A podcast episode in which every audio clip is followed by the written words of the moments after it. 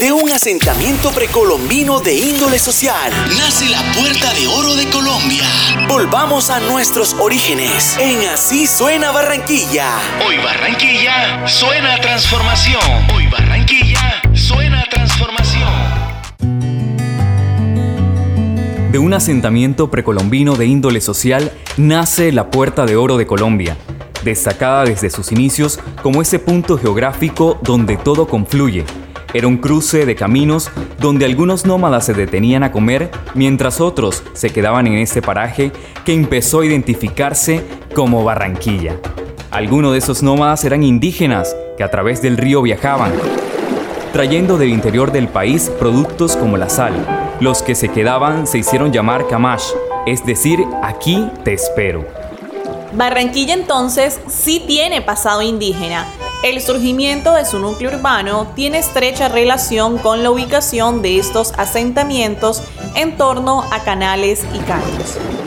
Estos, en diversos periodos históricos, fueron encauzándose en las tierras donde hoy se encuentra el mercado y centro de Barranquilla, que en aquel tiempo eran conocidas como las barrancas de San Nicolás y que funcionaban como centro de trueque y sobre los que se construyeron vías y edificaciones.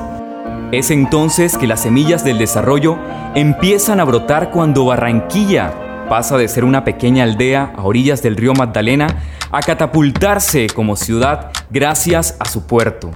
Con la apertura de las actividades portuarias, ya no se veía la ciudad únicamente como ese paso obligado del transporte fluvial que movilizaba productos de exportación, sino que se comenzó a ver como una urbe de gran importancia en la costa caribe colombiana.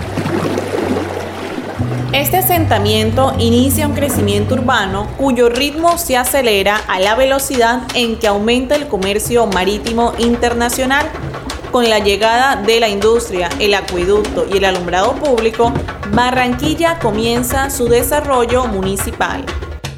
Ya en la edad moderna, los caños y canales donde nació la ciudad se convirtieron en zonas deprimidas, con asentamientos subnormales que padecen de inundaciones cada vez que hay aguaceros.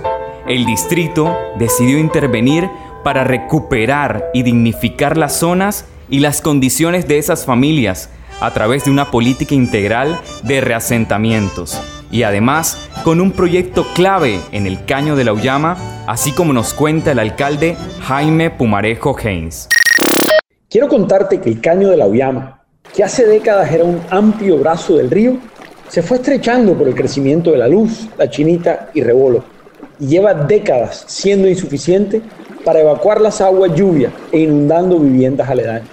Después de mucha espera, diseñamos y estamos construyendo una solución definitiva que va a profundizar y ampliar el caño y contará con un dique de protección para evitar futuras inundaciones.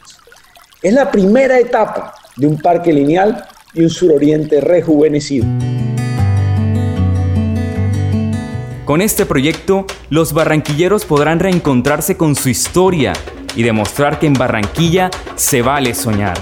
Con esto nos despedimos. Te invitamos a que sigas sintonizado con tu ciudad en nuestro podcast digital Así suena Barranquilla.